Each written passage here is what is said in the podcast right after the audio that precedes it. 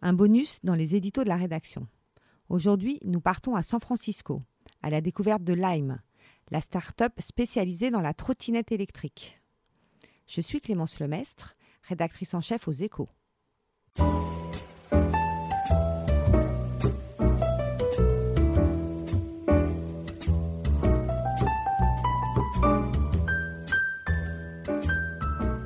En quelques années, on a vu fleurir sur les trottoirs des grandes villes, Paris en tête, une moisson de vélos et trottinettes en libre service, des cadres en costume cravate ou des touristes en short filant à bonne allure au milieu des piétons, bousculant les habitudes des citadins.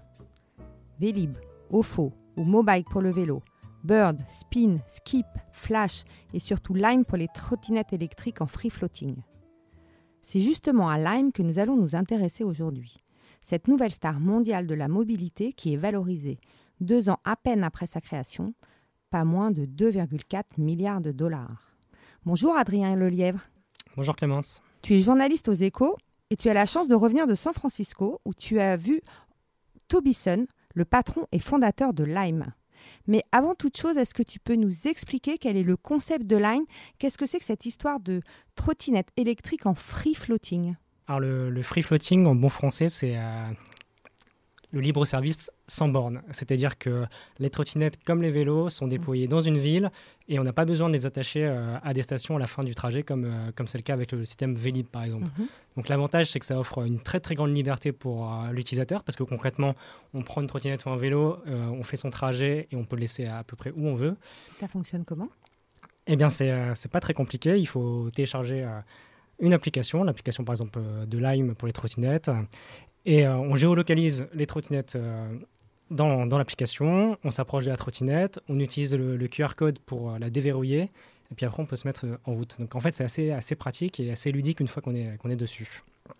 C'est pour ça que ça fonctionne bien du coup ça fonctionne pas mal, même si parfois il y a des petits bugs. Ce sera sans doute un des problèmes que la startup aura à résoudre dans les prochains mois. D'accord. Donc tu étais à San Francisco. C'est ça. Euh, tu as même eu la chance de visiter les locaux de Lime, si je ne m'abuse. C'est ça. Est-ce que tu peux nous décrire un peu ces locaux? C'est, Toutes ces startups, elles font un peu rêver les gens, elles ont un côté hyper moderne, hyper cool. Est-ce que c'est le cas pour Lime? C'est où dans San Francisco? C'est dans quel type de bâtiment? Alors, c'est en plein quartier d'affaires de, San Francisco. On n'est pas très très loin des, sièges de, Uber ou de, Twitter. Euh, c'est une startup euh, qui se veut très très cool, mais l'immeuble, lui, est très traditionnel puisque c'est un, vieil immeuble victorien où la banque euh, Wells Fargo avait, euh, avait des locaux il y a quelques années. Mhm. Donc c'est un peu le contraste entre la jeune pousse très très moderne et le bâtiment qui lui est assez ancien. Et par contre, euh, à l'intérieur des locaux, pour l'instant, c'est très épuré parce que la startup a, a posé ses valises là-bas il y a quelques mois seulement. Donc, il y a encore des, des, cartons par terre, les murs sont blancs. Moi, quand j'y étais, il y avait des, peintres qui étaient en train d'enduire les murs. Et sinon, au niveau de, de l'ambiance, c'est très start-up tel qu'on les imagine, c'est-à-dire que euh, c'est beaucoup de, jeunes. Mhm. Euh, moi, du haut de mes 30 ans, j'avais l'impression d'être euh, un peu un vétéran là-bas. Et beaucoup d'étrangers aussi, soit des, des, Asiatiques, soit des Américains d'origine asiatique, à l'image des, mhm. des, deux cofondateurs. Et puis l'ambiance est assez détendue, c'est pas comme, comme dans une boîte française où le patron, par exemple, est, au, dernier immeuble de, au dernier étage pardon, de, de l'immeuble. Là, par exemple, les, les, PDG sont vraiment au cœur au cœur euh, de l'open space. Donc euh, chacun ils sont avec tout le monde. ils sont avec tout le monde. On peut leur leur parler euh, assez facilement et puis l'ambiance est assez assez détendue. moi, quand je suis arrivé, par exemple, c'était lors, lors du déj et tout le monde en fait était au petit buffet et mangeait de façon décontracte. La bouffe est, gratuite, par exemple. voilà, c'est comme chez Google, il y a une espèce de buffet gratuit. c'est ça. Tout le monde peut manger ce qu'il veut tout le temps. C'est ça. Donc il y a une ambiance qui est assez assez décontracté. Et puis comme c'est une jeune boîte avec euh, des salariés euh, qui ont 25-30 ans, enfin, je pense que l'ambiance est peut-être euh, un peu plus cool que dans des boîtes beaucoup plus grandes et plus traditionnelles. Donc, vu de l'intérieur, en fait, on a le sentiment d'un certain dynamisme, en tout cas. D'accord. Et tu as donc eu la chance de rencontrer Tobison, qui est mhm. le patron de Lime. Tu peux nous dire quoi sur lui? Parce que c'était pas euh, quelqu'un qu'on connaissait avant qu'il fonde sa boîte. Il n'a pas 20 ans non plus. Donc, qu'est-ce mhm. qu'il a fait avant? Il vient d'où? C'est qui ce garçon? Alors, déjà, c'est un Chinois. Euh, qui, euh, mhm. qui vit aux États-Unis depuis quelques années. C'est quelqu'un d'assez brillant, qui a une vraie réflexion sur, sur l'évolution des, transports. Et en fait, c'est quelqu'un qui a décidé de faire ses études aux États-Unis à l'université Berkeley, qui est mhm. une des plus prestigieuses facs des États-Unis. Et en fait, sur place, il a, il a rencontré un autre Chinois qui s'appelle Brad Bao, qui est un petit peu plus âgé que lui. Et ensemble, ils ont décidé du coup de, fonder cette, cette startup Lime. Et avant ça, en fait, ce qui est intéressant avec Tobison, c'est qu'il a travaillé chez, chez, Pepsi, par exemple, mhm. donc dans un tout autre univers que celui des, des, transports. Et puis après, en fait, il a travaillé dans un fonds d'investissement qui, euh, chinois qui, qui, était notamment spécialisé dans les transports. Donc en fait, c'est là où il a, il a commencé à s'intéresser à cette thématique. Et en fait, quand il était euh, chez Fosun, c'est le nom de, mhm. ce fonds, euh, il allait souvent en Chine et il a vu le phénomène du vélo en free floating, c'est-à-dire les vélos en libre service et, sans borne. Il a vu ce phénomène se, se développer de façon assez stupéfiante en Chine et il s'est dit, quand il a voulu créer sa boîte, il y a peut-être moyen d'importer le concept aux États-Unis parce que c'est un modèle qui, euh, qui, qui, peut être séduisant et qui peut, qui peut fonctionner. Qui peut fonctionner euh, aux États-Unis, donc c'est ce qu'il a fait? Ouais, c'est ça. Donc en fait, en 2017, euh, en janvier 2017, les deux Chinois dont, dont j'ai parlé ont, confondé la boîte. Donc à la base, c'est une boîte qui s'appelait Lime Bikes. Donc, au départ, ils voulaient faire du vélo. C'est ça. À la base, c'était vraiment une start-up de, de vélo, même si, quand je l'ai un peu interrogé sur le sujet, il m'a dit qu'il réfléchissait déjà à d'autres moyens de transport, mhm. parmi lesquels la trottinette. Mais donc, dans les, dans les premiers mois, en fait, ils ont surtout déployé des, vélos en libre service euh, dans plusieurs campus américains, puis après dans, plusieurs grandes villes. Et euh, en fait, assez vite, euh, ils ont décidé de prendre un, premier virage en, lançant les trottinettes, donc début 2018. Et pourquoi les trottinettes? Qu'est-ce qui leur a donné l'idée de la trottinette par rapport au vélo? Quel est l'avantage de la trottinette par rapport au vélo? Euh, il y a un côté un peu ludique avec la trottinette qui est mhm. peut-être moins avec, euh, avec, le vélo. Euh, et puis surtout, ils se sont inspirés d'une autre boîte américaine qui s'appelle Bird, qui avait été fondée quelques mois plus tôt et qui a connu des débuts vraiment fulgurants.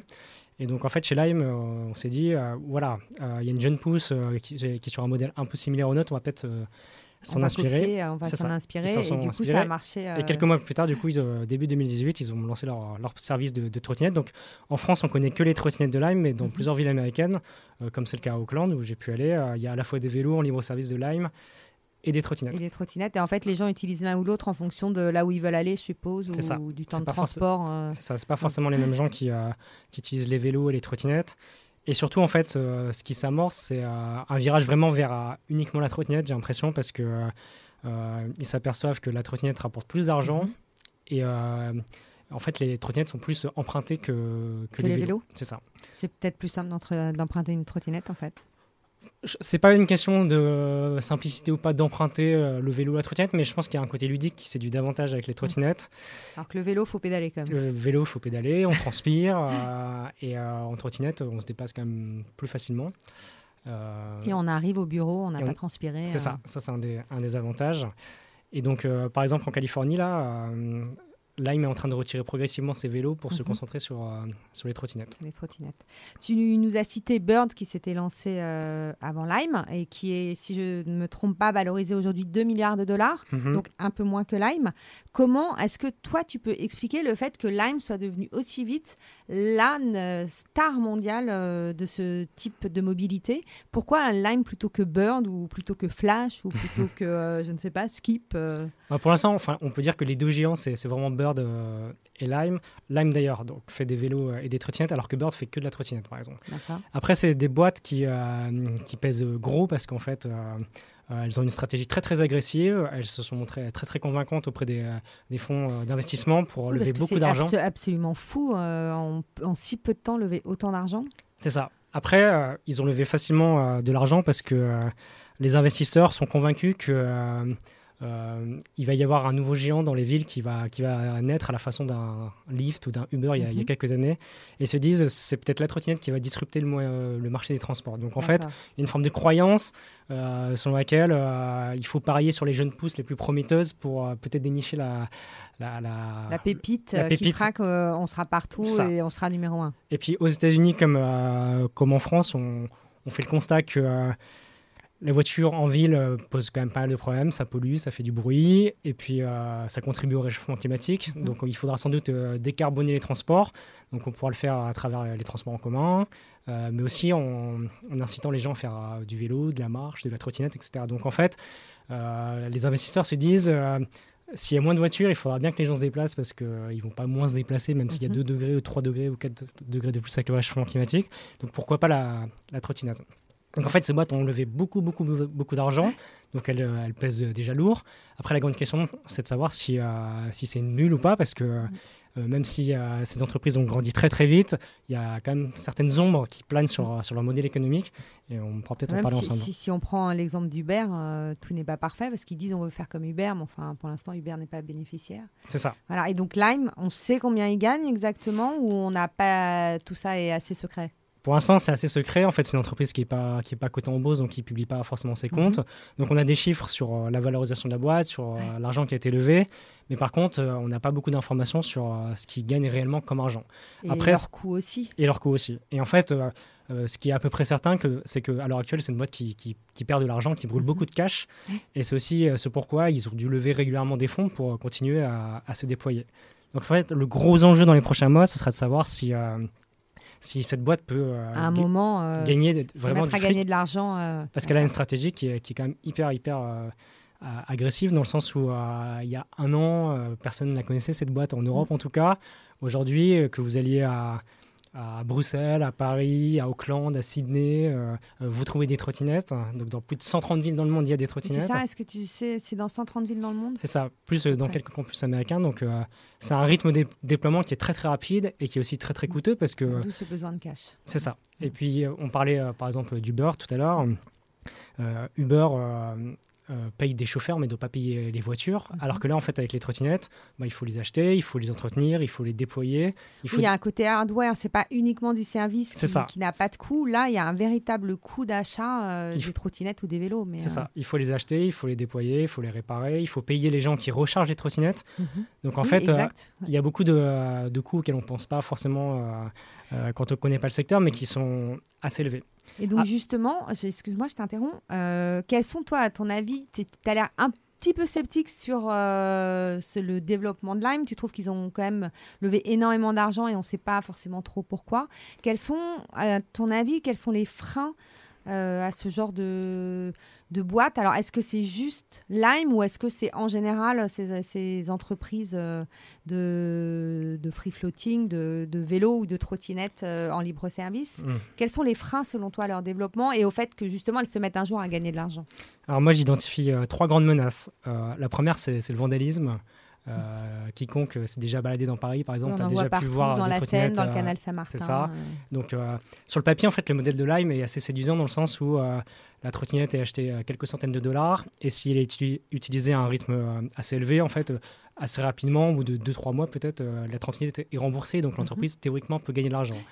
Après, si une partie de la flotte est vandalisée, ou ne serait-ce qu'abîmée, parce qu'après ça coûte cher de la réparer, le schéma vole un peu en éclat. Donc mhm. le vandalisme, c'est une c'est sans doute la, principale menace pour, euh, pour ce type de boîte et c'est ce qui a coûté cher à pas mal de startups de vélo. C'est ça qui sont. Il y en a qui ont quitté Paris d'ailleurs. C'est ça, c'est ça. Et euh, les deux géants chinois dont tu parlais tout à l'heure euh, dans ton introduction, Ofo Mobile par exemple, aujourd'hui, c'est des boîtes qui sont soit à l'arrêt, soit, soit en plein ralentissement comme, comme Mobile. Mhm. Donc le vandalisme, c'est la principale menace.